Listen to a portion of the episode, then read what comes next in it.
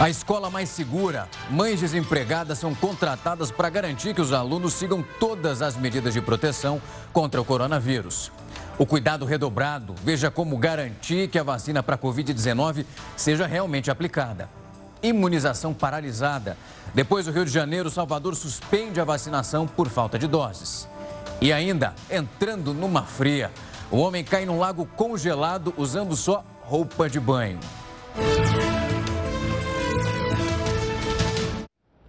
Uma ótima noite para você. A gente sempre lembra que essa edição está ao vivo lá no nosso canal no YouTube e no Facebook da Record News. A gente está presente em todas as plataformas, aguardando você lá para clicar e acompanhar todo o nosso conteúdo. Escolas do estado de São Paulo registraram 741 casos de Covid-19, isso entre os dias 1 de janeiro e 13 de fevereiro deste ano. As informações são da Secretaria de Educação Paulista. Esses casos são de escolas estaduais, privadas e também municipais. Desse total de registros, a maioria é da rede estadual, com 456 casos. Outros 271 são de escolas particulares e 14 da rede municipal. De acordo com o secretário de Educação de São Paulo, Rocieli Soares, houve 60% de presença dos alunos dentro das escolas e 97% dos professores que participaram das aulas presenciais. Em São Paulo, 5 mil mães desempregadas devem ser contratadas para ajudar a combater a contaminação dentro das escolas municipais. Um sistema agora vai monitorar esses casos confirmados e também suspeitos, tanto de alunos como dos professores. Ambiente controlado, com máscaras, álcool em gel, distanciamento das mesas, medição de temperatura. De acordo com a Secretaria de Educação de São Paulo, medidas como essas têm surtido efeito na segurança de quem frequenta as escolas. Na capital paulista, para ajudar na manutenção desses protocolos, uma ideia logo deve ser colocada em prática. A prefeitura pretende pagar cerca de R$ 1.100 por mês para 5 mil mães de alunos da rede municipal que estejam desempregadas. Por seis meses, elas ajudariam a fiscalizar e conscientizar alunos e funcionários. Para monitorar quem contraiu a Covid-19, foi criado um sistema em que todas as escolas do estado, públicas ou particulares, devem avisar em caso de qualquer suspeita.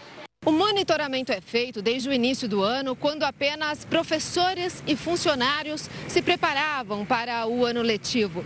E o resultado trouxe alívio para a Comissão de Saúde, que acompanha a realidade dentro das escolas. De acordo com o levantamento, nas seis primeiras semanas do ano foram detectados 741 casos em todo o estado, 77 na semana passada. Os dados também mostraram que, na maioria das vezes, a transmissão se deu na comunidade e não dentro das escolas. Crianças têm menos poder de transmissão do que adultos, de uma forma geral. A maioria das infecções teve origem fora da escola e não dentro da escola. Todas as escolas são obrigadas a informar e acompanhar os casos suspeitos. E quem teve contato com alguém com sintoma também deve ter assistência. Ter a informação do, do, caso suspeito, do caso confirmado, do caso descartado, nos vai nos dando a bússola, seja para o atendimento macro de uma rede, seja para o atendimento exclusivo de uma escola. O ministro da Saúde, Eduardo Pazuello, afirmou que o Amazonas vai ser o primeiro estado a vacinar toda a população. É uma força-tarefa que vai ser implementada no estado a partir do dia 22 de fevereiro para adiantar esse processo de vacinação. Essa força-tarefa pretende vacinar então todas as pessoas com mais de 50 anos em Manaus e também mais 12 municípios da região metropolitana em 10 dias. De acordo com o Ministério da Saúde, o Estado vai adotar uma logística igual àquele processo eleitoral para receber e também distribuir essas doses da vacina. O aumento de casos da Covid-19 em Araraquara, no interior de São Paulo, levou o sistema de saúde do município a um colapso. A cidade tem 12 dos 25 casos registrados no estado daquela variante que surgiu em Manaus. Araraquara atravessa o pior momento desde o início da pandemia no ano passado, com o aumento do número de casos da Covid-19. Hoje, o governo do estado prometeu abrir na cidade 70 novos leitos, entre enfermaria e UTIs, e outros 25 leitos na região.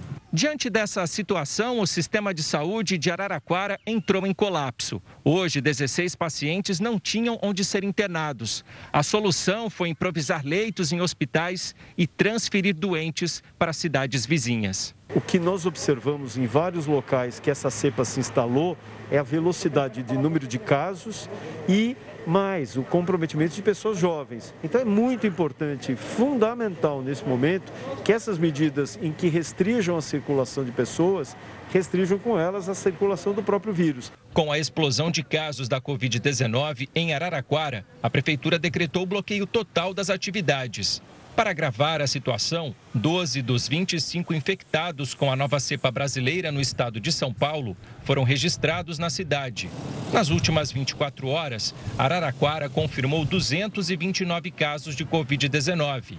Até o momento, são mais de 12.400 contaminados e 158 mortes. E hoje foi suspensa a aplicação da primeira dose da vacina de combate à Covid-19 em Salvador. O secretário de Saúde da cidade, Léo Prates, informou que a vacinação foi interrompida por causa da falta de vacinas. Agora a cidade precisa esperar o recebimento de novas vacinas do governo federal para dar continuidade então ao plano. A imunização havia sido suspensa no final de semana e retornou na segunda. E as autoridades de saúde orientam que o público aguarde a divulgação da chegada das novas doses para evitar essas idas desnecessárias aos postos de imunização. Agora, em 2021, nós completamos cinco anos da realização da Olimpíada no Rio de Janeiro, você deve lembrar muito bem. E o Heródoto ficou ligado a tudo isso e vai contar para a gente qual foi o legado desse evento que deixou para a gente. Heródoto, boa noite para você. Olá, Rafa, é, tem o, legado e o ligado. certo? Não? Ligado nós estamos. Nós estamos de olho exatamente no que aconteceu. E o legado, infelizmente, é uma coisa lamentável, uma coisa dolorosa. Estava vendo, inclusive, agora um pouquinho. Nessa Olimpíada de 2016, o Brasil ficou em 13º lugar no ranking de medalhas. 13º. Isso porque a Olimpíada ia ser responsável pela ressurreição do chamado esporte olímpico no Brasil. Mas o que chama atenção, e agora eu queria falar com o pessoal que é o pagador de impostos, o pessoal que, que paga seus impostos em dia, é o seguinte: vamos lembrar quanto é que custou essa Olimpíada há cinco anos. Nós temos uma tela aí, acho melhor até escrever, mostrar na tela para a gente ter ideia exatamente de quanto é que custou. Olha aí. Ela custou a bagatela de 39 bilhões de reais. Vou repetir. A Olimpíada de 2016 custou 39 bilhões de reais num país que não tem dinheiro para nada. A, a Olimpíada teve nós gastamos 39 bilhões de reais. Agora, o que, que chama a atenção? Chama a atenção é o seguinte: acabaram os jogos, os estádios ficaram abandonados, ficaram jogados por lá, e aí continua a dívida dos estádios. Podemos mudar a telinha para a gente ter uma ideia: é o seguinte, olha, nos últimos cinco anos foram gastos 80 milhões de reais só para tentar conservar aquilo que sobrou da Olimpíada. Não está sendo usado, não tem esporte, não tem coisa nenhuma. Uma coisa que eu vi aqui, Rafa, é o seguinte: tem lá um velódromo cujo piso é feito de pinos da Sibéria. E ele não pode pegar calor, então ele tem que ficar no ar refrigerado. Esses 80 milhões são pagos por nós. Mas uma parte dessa grana vem do governo federal e outro vem da cidade do Rio de Janeiro, que não tem dinheiro para coisa nenhuma. É isso só para a gente poder fazer essa comparação. Já que a gente falou em, em outras questões, veja o seguinte: só de água e luz, nesse período de cinco anos, foram gastos 65 milhões de reais. Agora, está tudo fechado, está tudo abandonado. Será que eles deixam a torneira aberta? Não é possível. Deve deixar, porque não, não são eles que pagam. Mas só para a gente concluir essa parte e a gente lembrar é, da, da, importância que teve isso, qual é o legado? Legado: prédios abandonados, é, arenas deterioradas e rompo nas contas públicas todas elas. Só o último detalhe aqui, Rafa, é o seguinte: lembrando que nós continuamos pagando e vamos continuar pagando, porque vai ter que manter os prédios. E sai da onde essa grana? Sai do nosso imposto. Rafa, a gente tem aí o, o impostômetro, só para a gente ter uma. Ah, aí ele aí, ó. Olha quanto nós já, já pagamos esse ano de imposto, só desde o dia 1 de janeiro. Nós pagamos a bagatela de 377 bilhões de reais. Nós pagamos muito imposto. O país cobra muito imposto, mas não dá. Desse jeito que gasta, não dá, Rafa. Tem que arrumar outro jeito. É impensável, né? Você vê o Rio de Janeiro, a situação em relação das contas públicas completamente fora de controle, não tem dinheiro para absolutamente nada, cada hora é um problema e vê esse gasto que vai cada vez mais aumentando para ficar lá parado. Até daqui a pouco, Heródoto. E os casos de falsa aplicação de vacinas que estão colocando em alerta os familiares dos idosos que estão nesses grupos prioritários. Eu vou te falar como ficar esperto, como se livrar disso logo depois do intervalo. Não sai daí. O Jornal da Record News está de volta e prefeitos de todo o país estão cobrando agora ao Ministério da Saúde um cronograma com prazos e também com todas as metas de imunização. A gente vai direto para Brasília conversar com o repórter Clébio Cavaioli, que tem mais informações. Boa noite para você, Clébio. Olá, Rafael. Boa noite a você e a todos. A Frente Nacional dos Prefeitos pede ao ministro Eduardo Pazuello que marque as reuniões para avaliar a campanha de imunização no país. Segundo a frente, nenhum agendamento foi feito desde 14 de janeiro. O grupo classifica a falta de vacinas como um erro do governo federal na coordenação do enfrentamento à pandemia. Ao jornalismo da Record TV e da Record News, o Ministério da Saúde informou que não há estoque de vacinas. Segundo a pasta, até o momento foram enviados 11 milhões e 100 mil doses aos estados. O Ministério prevê receber 9 milhões de doses da Coronavac e do Butantan e outros 4 milhões da vacina de Oxford, ainda em fevereiro, mas sem dar uma data exata. O Ministério da Saúde assinou um contrato ontem com Butantan para a produção de 54 milhões de doses da Coronavac, que somadas às outras já contratadas, chegará ao total de 100 milhões de doses para distribuição até o mês de setembro. Eu volto com você, Rafael. Obrigado pelas informações, Clébio. E no meio desse cenário, o improvável aconteceu. O Ministério Público de Minas Gerais abriu um inquérito para investigar a perda de 229 doses da Coronavac em Igarapé. O problema foi identificado por uma funcionária da policlínica que fica no centro de Igarapé, na Grande BH. 229 doses da Coronavac que seriam usadas para imunizar idosos com mais de 90 anos e profissionais da saúde estavam no refrigerador danificado. Além delas, também havia outras vacinas, como HPV, antirrábica, hepatites A e B e febre amarela. Um técnico da empresa responsável pela manutenção do freezer esteve aqui na Policlínica e informou que o problema teria sido causado por um defeito no termostato.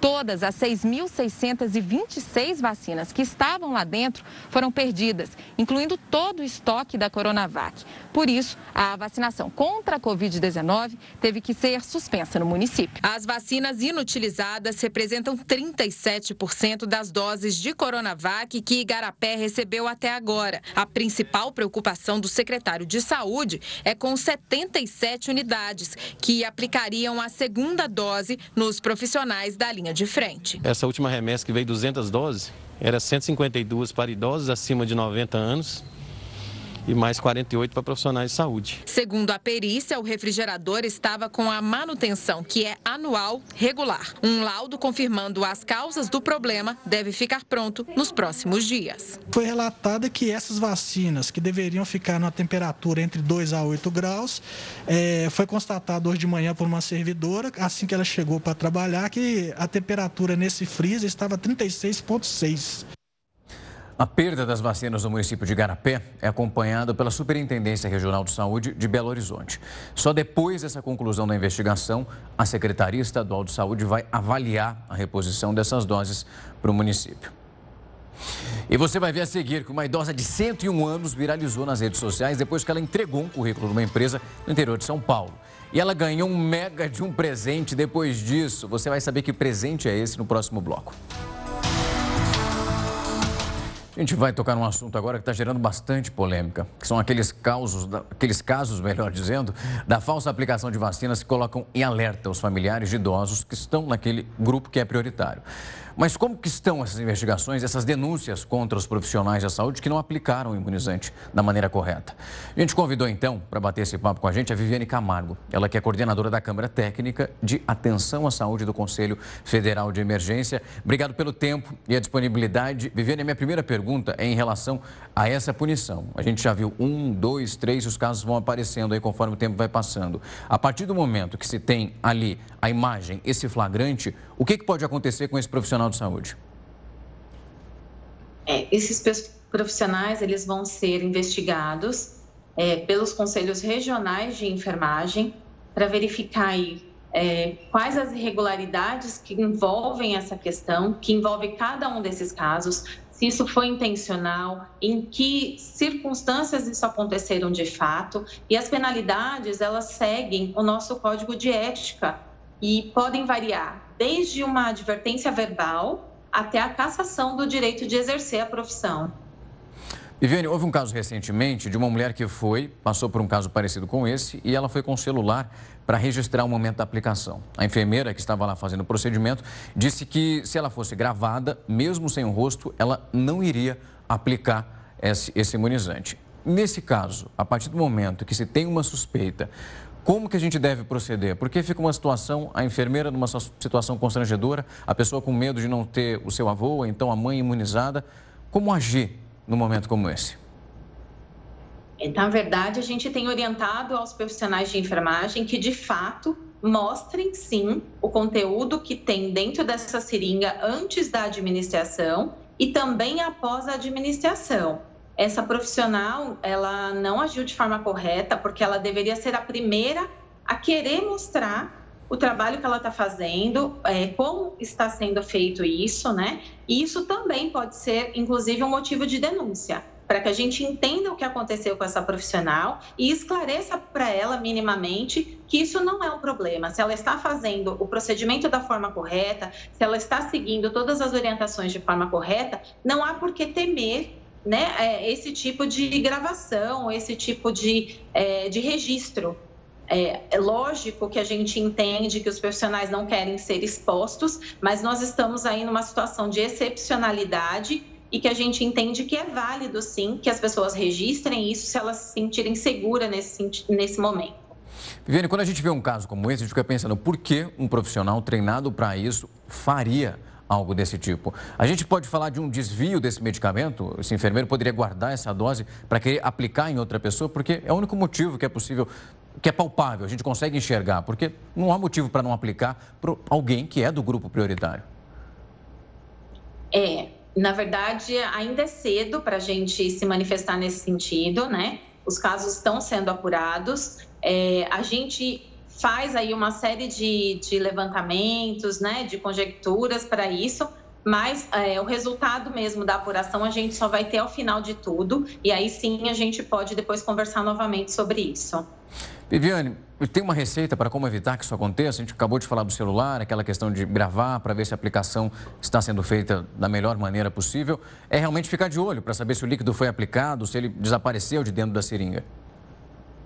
Exatamente. É, é entender que os profissionais de enfermagem estão lá para cuidar das pessoas que estão nessas condições, desses idosos, desses profissionais da saúde e trabalhar em parceria com essas pessoas. Né? A gente tem orientado, como eu disse, constantemente, toda oportunidade que a gente tem, que esses profissionais devem mostrar como que está sendo é, é, essa seringa antes da administração e também na sequência da, do procedimento, para que as pessoas se sintam seguras e entendam que esses casos foram exceções. Eles não são a regra, os profissionais de enfermagem são profissionais sérios que estão aí para colaborar com a saúde de todos nós e nós temos toda uma história aí de vacinação, de, de sucesso na vacinação. São profissionais que estão ao lado dos, do paciente, né, desde a hora do nascimento até a hora da morte, e estamos aí à frente da vacinação é, pelo Programa Nacional de Imunização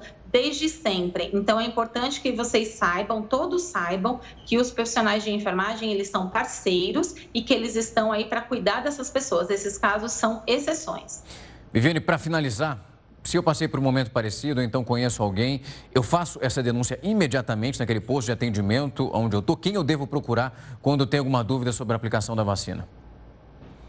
Tá, vocês podem procurar tanto os conselhos regionais de enfermagem, o Conselho Federal de Enfermagem também está aberto a recepcionar essas denúncias. É, o Ministério Público vai trabalhar em parceria com a gente, com certeza, porque vai nos remeter os casos que envolvem profissionais de enfermagem. É, e lembrar, eu acho que é importante lembrar que essas pessoas que estão cometendo esse tipo de infração, se isso for comprovado de fato, elas podem responder não só eticamente nos conselhos de enfermagem, mas também criminalmente por essa situação. Então, é, que essas pessoas entendam que o que elas estão fazendo não é o, que, o padrão, né? E que não é o esperado para a profissão. Viviane, muito obrigado pelo tempo e a disponibilidade. É muito bom tocar nesse assunto. As pessoas já estavam tão receosas em relação à vacina e agora elas não podem ter mais um receio aí envolvendo a aplicação. Obrigado pelo tempo e a explicação. Esse assunto merece ser tocado. Se mais uma vez tiver alguma polêmica desse tipo, a gente vai voltar mais uma vez a tocar nesse assunto. O estoque de vacinas acabou hoje no Rio de Janeiro. A imunização dos idosos foi paralisada. Ainda assim, muita gente lotou as praias, participou de festas clandestinas nesse feriadão prolongado do carnaval. A prefeitura está dizendo que essa fiscalização permanece nas ruas e o repórter Pedro Paulo Filho tem mais detalhes. O esquema especial de fiscalização, que inclui agentes da Guarda Municipal, Vigilância Sanitária e Polícia Militar, segue até o próximo domingo. Aqui no Rio, 27 estabelecimentos já foram interditados e 54 multas foram aplicadas. Foram ainda mais de 4 mil fiscalizações em bares e praias da capital. Mais de 20 embarcações que realizariam festas em passeios no mar também foram proibidas de navegar. Ainda assim, hoje, o que mais se viu por aqui no Rio de Janeiro foram praias lotadas e as regras de distanciamento social deixadas para trás. Festas clandestinas também foram registradas. Uma delas foi realizada no Morro do Vidigal, na zona sul da cidade. Em três andares, as pistas ficaram lotadas e pouca gente estava com máscara. Todas essas imagens foram registradas em meio à paralisação do processo de imunização de idosos aqui na capital fluminense. Hoje foi o último dia para vacinar quem tem mais de 83 anos de idade. A Secretaria Municipal de Saúde informou que o plano só será retomado quando o governo federal enviar uma nova remessa de imunizantes, o que ainda não tem data para acontecer. Do Rio de Janeiro, Pedro Paulo Filho, para o Jornal da Record News. Obrigado pelas informações, Pedro. E está chegando aí um novo tipo de passaporte parecido com aquele da febre amarela. Heródoto, conta pra gente que passaporte é esse que está vindo? Olha, Rafa, é, é, o seguinte: o pessoal do, da área de turismo, de uma maneira geral, principalmente do turismo internacional, eles estão simplesmente arrancando os cabelos. Eu acho que depois de restaurante, depois de bar e esse pessoal todo que teve uma queda violenta, o setor do turismo, só para a gente ter uma ideia, o ano passado ele caiu 70%, principalmente o turismo nacional e internacional. O nacional até que está começando a dar uma recuperada, mas o turismo internacional ainda está completamente acabado, são 70% quantidade imensa de aviões estão parados, aeroportos estão fechados, vão por aí afora. Aí o pessoal está pensando o seguinte: tem uma saída para isso ou não? Qual é a saída? Aí você está dizendo, não, não, espera um pouquinho que nós estamos já é, imunizando as pessoas, apesar do problema do Rio que você escreveu aí agora. Até esse momento foram imunizadas 160 milhões de pessoas, já tomaram vacina no mundo, 160 milhões. Olha, é muito ou é pouco? A população do Brasil é 210, é muito pouco. Muito pouco. A população do mundo é 7 bilhões e meio de pessoas, é muito pouco também. Mas eles estão dizendo o seguinte, que é provável, é provável que assim como você ah, até então viajava, você tinha que ter um certificado de, de, de vacina para a febre amarela, eu mesmo tive muita gente tirar o certificado, porque determinados países do mundo onde eu ia, em vez de mostrar o passaporte, tinha que mostrar primeiro se você foi vacinado contra a febre amarela. E teria então a mesma coisa em relação agora ao Covid-19, ou seja, que a pessoa teria um atestado dizendo que ela recebeu a vacina no seu país de origem, para que ela pudesse voar para outro país do mundo e quando chegasse lá, ela não fosse simplesmente barrada ou colocada numa quarentena de duas semanas, como está acontecendo com muitos brasileiros, principalmente agora na Inglaterra. Então, é muito provável que no futuro próximo, ao longo desse ano, a gente tenha realmente essa tal carteira de vacinação do Covid-19. Mas para isso, Rafa, há necessidade de rapidamente imunizar muito mais. 160 milhões é muito pouco. Mas como nós já temos no mundo pelo menos umas 10 vacinas sendo vendidas e aplicadas, é provável que daqui para frente a velocidade de vacinação ela fique maior e aí então o pessoal do turismo vai dizer, bom, então nós vamos conseguir recuperar um pouco do que nós perdemos no ano passado. É isso aí, Rafa. Aqui, ó, cruzando os dedos para essas vacinas chegarem a gente ter um número bem maior de imunizados. Obrigado, Heródoto. Até daqui a pouco.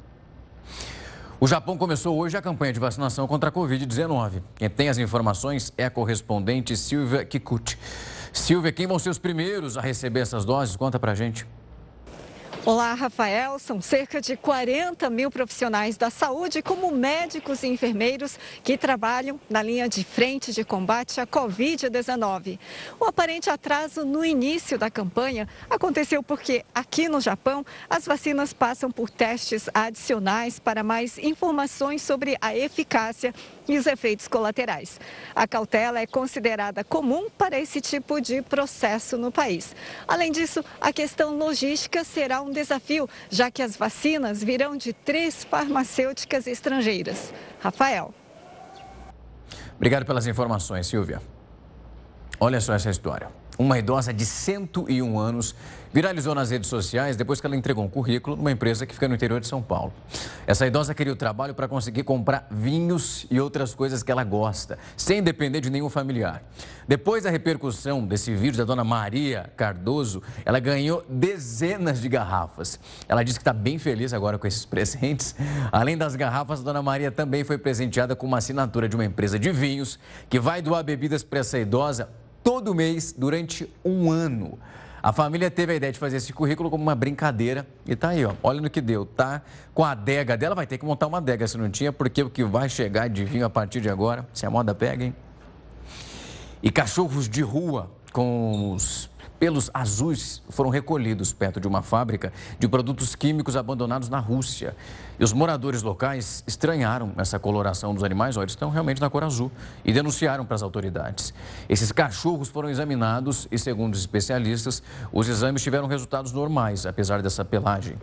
Esse contato também com os restos de algum produto químico pode ser a razão dessa coloração. E ao todo foram registrados sete cachorros nessa situação e dois já foram adotados. E um homem que caiu dentro de um lago congelado essa novidade. Aí, ó, ele está usando uma roupa bem diferentona, né? Você vai saber o que aconteceu, como terminou essa história. Quis um banho de água gelada, levou, na verdade, ó, muito mais que isso. Não sai daí, que daqui a pouco eu estou de volta. O endividamento das famílias brasileiras bateu um novo recorde em novembro do ano passado, durante a pandemia. Os dados do Banco Central mostraram que essas dívidas bancárias atingiram 51% da renda das famílias. É muita coisa. Quem vai contar para a gente como melhorar e sair dessa situação, colocar todas as contas em dia nesse momento, é ela, que é mestre em educação financeira, a Cíntia Sena. Cíntia, obrigado pelo tempo e a disponibilidade. Está todo mundo ali ó, com o nó no pescoço, tentando sair dessa dívida. Muita gente perdeu emprego. E aí os boletos vão chegando, vão chegando e vão chegando. E a gente vai vendo através dos dados que foram divulgados pelo Banco Central que tem muitos brasileiros nesse aperto. Estou com a conta atrasada, não sei de onde vou tirar dinheiro, está difícil que, que eu preciso fazer nesse primeiro momento para tentar começar esse ano, já estamos em fevereiro ali, numa situação melhor do que eu terminei lá 2020? Perfeito, excelente. Um ano desafiador 2020, uma prova total para todas as famílias e nós precisamos nesse primeiro movimento, parece estranho, mas é respirar, não tomar decisões no impulso, ter um olhar um pouquinho mais crítico e entender primeiramente quais são essas dívidas, essas contas que estão em atraso e quais são aquelas que estão em dia ainda, que vão chegar ainda as próximas parcelas, para que a gente possa tomar uma decisão muito mais assertiva e a gente também acabe não atropelando e fazendo, inclusive, acordos que não vão caber no bolso e apenas adiando o problema. Então, se eu estou com algumas contas em atraso, é importantíssimo, antes de sair já renegociando, já fazendo aquele acerto, eu olhar dentro de como que está esse meu movimento de ganho e gasto. Ou seja, eu estou recebendo algum recurso, eu tenho reservas ou não tenho. Então eu tenho que fazer essa análise e uma coisa, unir a família e ver o que que a gente já pode otimizar de alguns gastos que querendo ou não a gente teve bastante mudança no nosso comportamento nesse ano de 2020 com trabalhar em casa, deixar de fazer alguns gastos, aumentar outros, que a gente precisa entender essa nova movimentação para ver se dentro desses gastos do dia a dia tem alguma coisa que eu posso reduzir, eu posso otimizar para salvar esse recurso e a partir desse movimento eu conseguir destinar para poder fazer melhores acordos com essas contas em atraso. Cíntia, chega uma hora que a gente vai cortando, né? Vai tirando, vai cortando a gordura, colocando aquilo que a gente não que não é tão necessário assim no nosso dia a dia.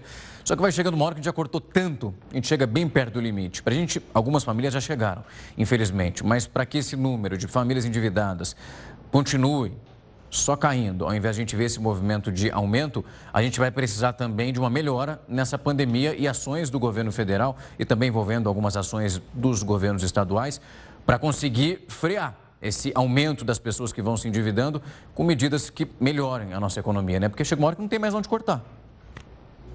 Exatamente, isso é importante. A gente tem sim esses dois lados, né? O que, que a gente já otimizou, já reduziu, já fez e não tem mais da onde sair. E do outro lado, eu também tenho que entender como que está a fonte de entrada de novos recursos. Ou seja, eu dependia de um auxílio emergencial, eu perdi meu emprego, eu já estou buscando alguma outra fonte de renda. Então, a gente tem que ter esses dois olhares, sim, não só também olhar no que eu já estou reduzindo, mas o que, que eu posso fazer contando ou não com o governo também, é importante a gente não ficar também dependente disso, mas o que, que eu posso fazer dentro da minha comunidade, dentro do meu bairro, ou ainda com as redes sociais, essa nova forma de trabalhar, de lidar, para que eu possa, a partir desse movimento, gerar novas fontes de recurso, receber isso e, a partir desses novos recursos, conseguir reservar uma parte para para ir otimizando.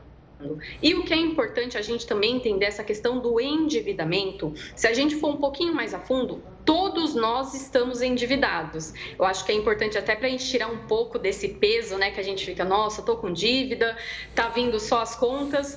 É importante a gente ter essa análise de que é o dívida e o que é inadimplência. Então, eu tenho dívidas, só que eu tenho que ter consciência de como que estão essas dívidas para que ela realmente não comprometa totalmente esse meu ganho. E aí a gente tem, por outro lado, aquelas pessoas que se endividaram, veio a pandemia ou ela não tinha as reservas e ela teve que ficar algumas parcelas, algumas questões ali sem pagar e ali se tornou inadimplente. O problema não está na dívida, está quando a gente vai para essa inadimplência que vem de um fato de um consumo um pouco sem consciência por conta do crédito que foi liberado aí sem uma educação financeira. Cíntia, quem é pai de família, a gente conta algumas histórias aqui e a gente vai se colocando no lugar, tentando entender essa aflição. Porque as contas vão chegando, o dinheiro vai reduzindo, como que eu não vou pagar? O que, que eu vou fazer? E aí tem aluguel, tem luz, enfim. Alimentação, tem coisa que não dá para cortar. E algumas pessoas vão atrás de um empréstimo, de um dinheiro e vão adquirindo uma outra dívida.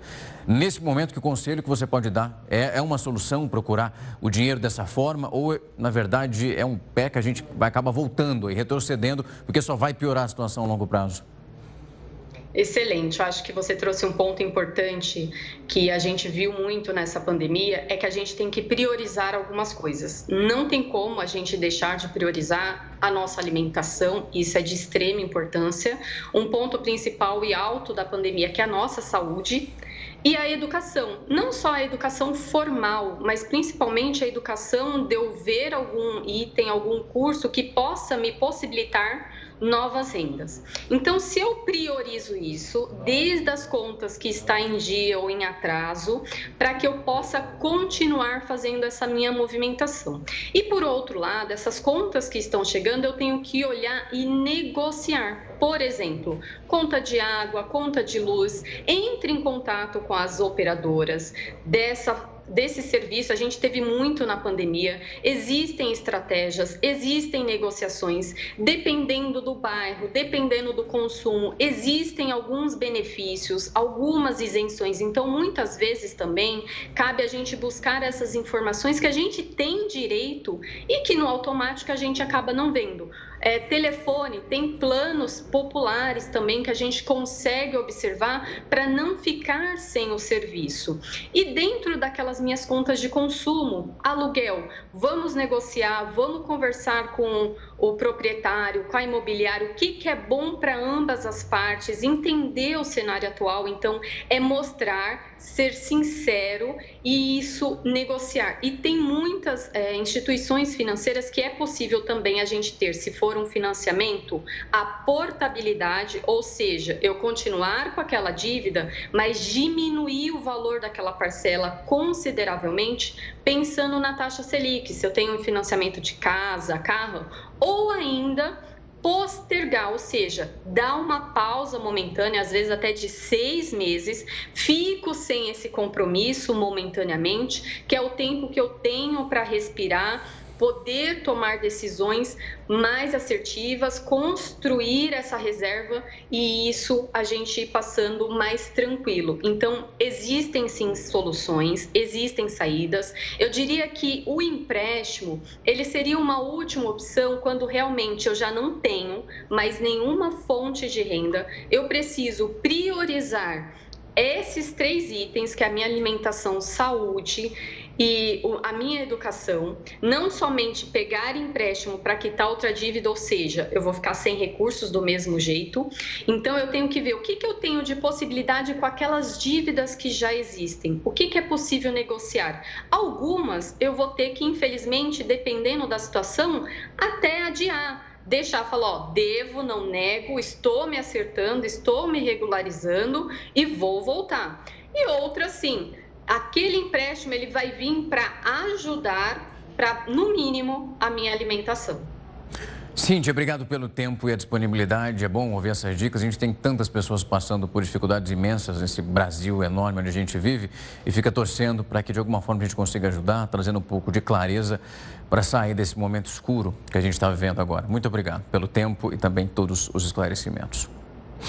As cirurgias eletivas não essenciais foram suspensas em Minas Gerais por causa da pandemia. Essa decisão é da Secretaria Estadual de Saúde. O repórter Luiz Casoni conta para a gente o motivo dessa suspensão. Boa noite, Luiz. Oi, Rafael, boa noite para você e a todos que nos acompanham.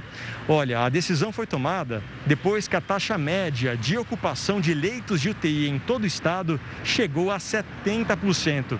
E a suspensão vale para hospitais das redes pública e privada, contratada e conveniada com o SUS. Não há mudanças apenas para pacientes cardíacos ou oncológicos de maior gravidade. Nestes casos, o médico de cada paciente precisa dizer se o atraso de uma cirurgia pode prejudicar ou não a saúde da pessoa e aumentar o risco de morte. De Belo Horizonte, Luiz Casoni para a Record News. Obrigado, Luiz. E o Pix completou três meses de operação hoje. E por enquanto os resultados são bem positivos, né, Herói? Tem bastante gente se cadastrando. Eu confesso que o meu eu fiz mais ou menos ó, há uns 15 dias. Eu já estou cadastrado há algum tempo lá, porque ele realmente é muito fácil trabalhar. E a gente vem contando isso aqui, vem explicando desde o primeiro momento em que o Banco Central falou que a gente poderia fazer transferência pelo Pix. Mas olha, Rafael, tem duas coisas. Uma é seu Pix, outra é que Banco Central geralmente não é assunto para a gente tratar no telejornal, é coisa de economia. E, no entanto, a gente tem falado essa semana bastante do Banco Central. Pois é. Primeiro, é. porque o Banco Central brasileiro, agora ele é independente. Lembra disso ou não? Ele ganhou autonomia. É ou não é? Pois é. Os políticos não vão poder mais colocar os padrinhozinhos lá dentro e tal, tal, porque agora é independente. Acabou. Acabou. E a outra é a questão do PIX, que de fato ela melhorou bastante para quem precisa transferir dinheiro porque antes a gente usava a tal da TED. Mas a TED o banco cobrava, o banco ganhava uma boa grana em TED. Quando você transferia de um banco para outro, você tinha que fazer pela TED. Agora não precisa mais, você pode fazer pelo, pelo Pix.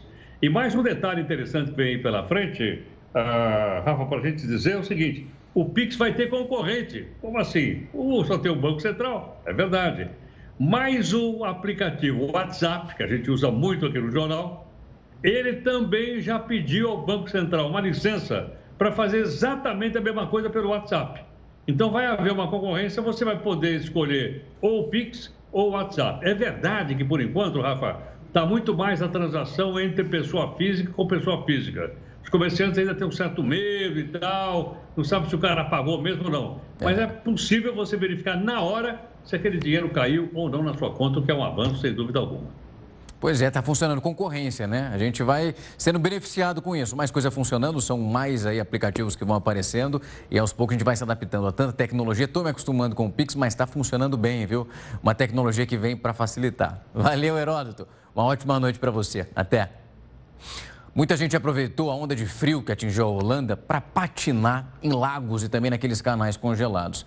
Mas aí teve um cidadão que se deu mal. Ele estava patinando aí, ó, vestindo só uma sunga, quando o gelo rachou e ele caiu dentro da água em Amsterdã. Você imagina a temperatura disso. As autoridades holandesas já alertaram que esse tipo de brincadeira é bem perigosa, que a camada de gelo ela é muito fina e aí ela cede com a pressão. Em acidentes desse tipo, tem risco de afogamento e também hipotermia, se a pessoa não for resgatada a tempo. Você está vendo o sacrifício que ele tem para sair. Ele conseguiu sair do gelo com a ajuda de uma corda. Imagina se não houvesse ninguém. Agora está explicado porque a Holanda, né? É o país com o maior número de medalhas de patinação no gelo em Jogos Olímpicos. Vamos ver essa queda de novo? Tá aí, ó, patinando tranquilão, achando que vai arrasar. Arrasou, foi dentro d'água. Vai voltar para casa gelado e aprendeu a lição. Você vai ver agora que o jeito hospitaleiro dos moradores de Minas Gerais fez com que três localidades mineiras ficassem entre as dez mais acolhedoras do país. As belezas naturais de Minas Gerais foram eternizadas nas obras de Guimarães Rosa. E o que seria de cenários tão apaixonantes se o povo que vive entre essas montanhas não fosse hospitaleiro? Quem já visitou esse cantinho do Brasil sabe que aqui a mesa é farta e o papo vai longe. E quem está dizendo que nós mineiros somos um povo cativante não sou eu, não. São os próprios turistas que elegeram, por meio de uma das plataformas de viagens mais importantes do mundo, três regiões de Minas entre as dez mais acolhedoras do país. De acordo com a pesquisa, Monte Verde, no sul do estado, foi a melhor colocada de Minas, ficando em segundo lugar geral. Localizado na Serra da Mantiqueira, o distrito de Camanducaia é considerado um dos locais mais frios do Brasil e atrai visitantes o ano todo, por causa de suas belezas naturais. Nós temos os maiores sítios barrocos do planeta, nós temos quatro patrimônios culturais da humanidade, inclusive a Pampulha, que é modernista, o maior museu a céu aberto, que é em Otim, temos é, as águas do sul de Minas, tradicionalmente benéficas para a saúde, sobretudo para esse momento, sem falar na Serra da Canastra, que é aquela beleza é, onde tem do queijo até o Lago de Furnas, e eu acho que nesse cenário todo também é, os parques, né, os parques estaduais e federais, a saber também o nosso querido parque aí da Serra do Cipó, que tem cavernas, grutas, história e tem uma beleza triunfante. A Serra do Cipó, no município de Santana do Riacho, na região metropolitana de Belo Horizonte, é o décimo local mais acolhedor do país, segundo a pesquisa. Conhecida por suas inúmeras cachoeiras e destino preferido entre muitos praticantes de esportes radicais, a região valoriza todo o seu potencial turístico, assim como Lavras Novas, distrito de Ouro Preto, que encanta pelo romantismo das montanhas de Minas e belezas naturais, e ficou em sétimo lugar. Minas, das montanhas de Guimarães Rosa, pode até não ter mar, mas tem a gente, só. Então, chega mais aí. As pessoas gostam do jeitinho mineiro, né? Então a gente tem todo essa, esse, esse trato aí com, com o turista, né?